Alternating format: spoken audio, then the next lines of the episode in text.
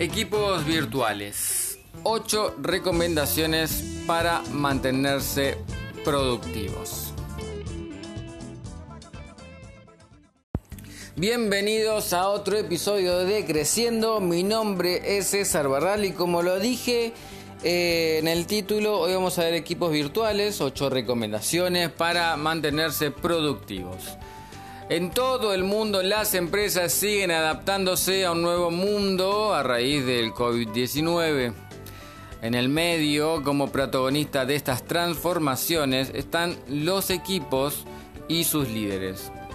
Uno de los principales inconvenientes es que aquellos que encabezan las organizaciones quisieron aplicar formatos del pasado, aunque rápidamente se dieron cuenta de que ya no funcionan más. El mundo cambió y los negocios también. Hoy sabemos que el trabajo a distancia es completamente diferente al mundo presencial. No tenemos el registro físico del otro, no lo sentimos, no podemos calibrar bien a las demás personas como quizás lo hacíamos antes. No se trata solo de hacer home office, sino de interpretar qué les pasa a los equipos en esa forma remota, cuáles son sus necesidades y de qué forma se puede seguir adelante con este nuevo tipo de operación. Y también es tiempo de hablar de productividad en formato remoto. Algunas estadísticas sugieren que las personas han trabajado en promedio unas dos horas más por día desde sus casas y hay muchos estudios que analizaron la conveniencia económica de hacerlo, tanto para las empresas como para los trabajadores. También surgieron protocolos de trabajo, nuevas formas de interactuar, tecnología de apoyo y formas de vinculación diferentes para sentirnos cerca estando lejos. Así que le vamos a dar las 8 recomendaciones de productividad. ¿Es posible ser igualmente productivos liderando equipos remotos? ¿Cómo se puede lograr? Estas sugerencias te pueden servir de guía. Bueno, número uno es que primero están las personas. La primera respuesta aparece en la cercanía del líder.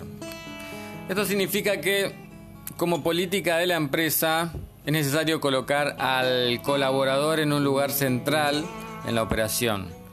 Toma de decisiones, definición de la vuelta al trabajo en una nueva normalidad, protocolos y demás aspectos. Se llama consenso. Es difícil de aceptar y ejecutar en muchas culturas empresariales. Sin embargo, es lo que mejor resultado viene dando, incluyendo el salario emocional, la forma de compensación permanente además del dinero, interesarse en cada persona, acompañar en sus procesos en todo lo posible y, sobre todo, habilidad de escucha y de presencia muy desarrollada. Número 2. Equipos más pequeños, automotivados y ágiles. Muchas empresas optaron por tener equipos de tamaño reducido, con más autonomía. Esto implica que los líderes necesitan aprender a delegar en forma efectiva, a supervisar y a dar libertad de movimiento a las personas a su cargo, confiando en sus habilidades. Además, el estilo Big Brother queriendo tener a todos enfrente, como si estuvieran en la oficina, no va más. Es necesario entrenar la habilidad de la confianza, el respeto y la responsabilidad individual de todos para seguir funcionando.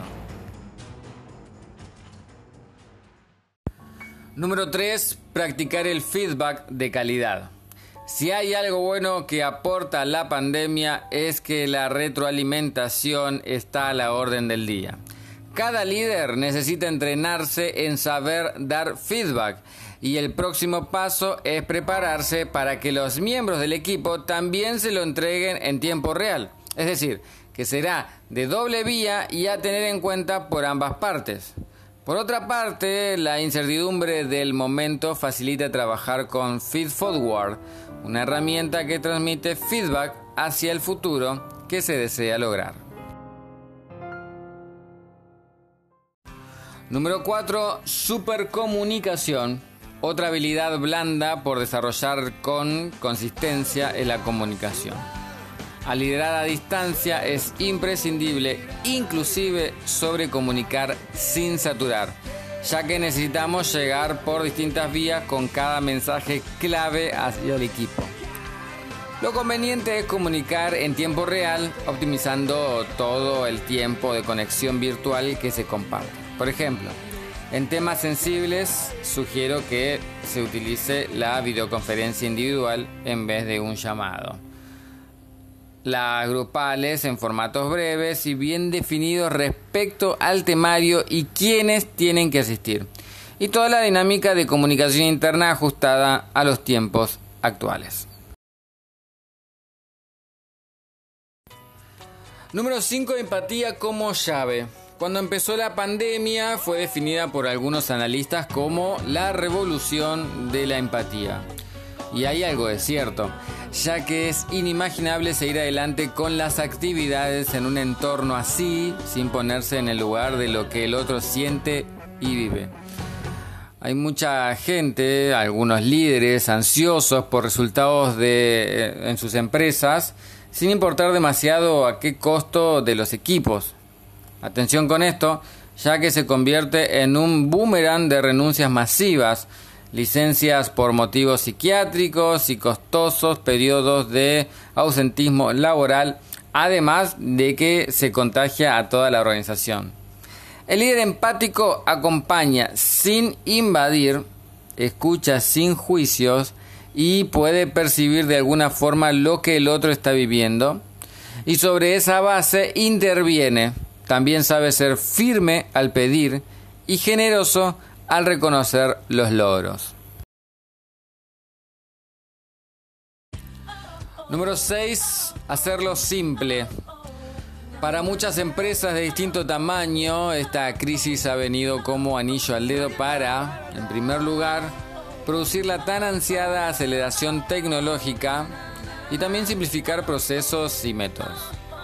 Enredados en sus propios laberintos, se dieron cuenta que un liderazgo más simple, franco, llano y tantos ornamentos es lo que se necesita para empatizar con el equipo. No sé, se empezó a escuchar con más frecuencia y muchos bajaron del pedestal de grandes ejecutivos ante la posibilidad de perder el empleo. Este proceso de sensibilización, incluyendo la vulnerabilidad como un valor, es un buen espacio desde donde empezar a construir otro tipo de relaciones profesionales y, ¿por qué no?, personales. Número 7. Evitar querer funcionar como en épocas regulares. En esta época también es relevante hacer foco en el aprendizaje y la adaptabilidad. Las nuevas formas incorporadas necesitan ser registradas como avances en la organización, más que sentir que se lo hizo solo para apagar incendios. Cuando el líder logra que su equipo se sienta más maduro, consiste y confiable, puede tener certeza de que su tarea está dando frutos están aprendiendo a desaprender y a, reaprender. Una nueva manera es fomentar el pensamiento crítico y nuevas sinergias entre el equipo para obtener resultados distintos a lo que estaban acostumbrados y entrenarse en habilidades blandas. Por último, número 8 es adoptar nuevas dinámicas del equipo. Algunos aspectos para considerar son, son que los miembros del equipo tienen una vida propia y necesita ser respetada. Muchas empresas aún no han establecido rutinas productivas con horario de inicio y final y les parece que porque las personas están en su casa pueden invadirlos a toda hora. E incluso que almuercen donde tienen colocada su computadora es imprescindible abandonar la tendencia de reunionitis aguda y transformarla en una combinación de reuniones cortas y efectivas, encuentros de briefing por equipos de 15 minutos eh, planificación semanal con medición de avances sobre un sistema tecnológico compartido con todos, aplicaciones de, productividad colaborativa y encuentros breves individuales de feedback. Siempre con cámara encendida, incorporar rituales que unan y acorten la brecha física que los separa y, clave, saber entender e interpretar las emociones propias y ajenas.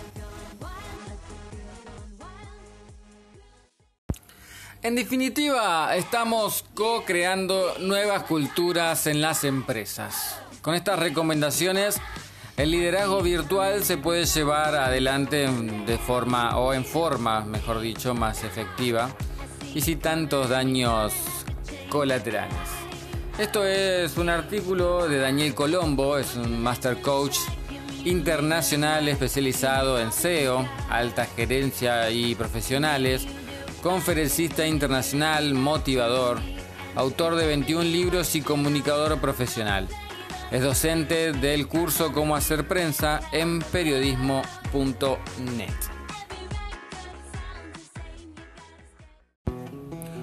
Bueno, estas fueron las ocho recomendaciones para mantenerse productivos para las pequeñas, medianas y, por qué no, grandes empresas, equipos virtuales.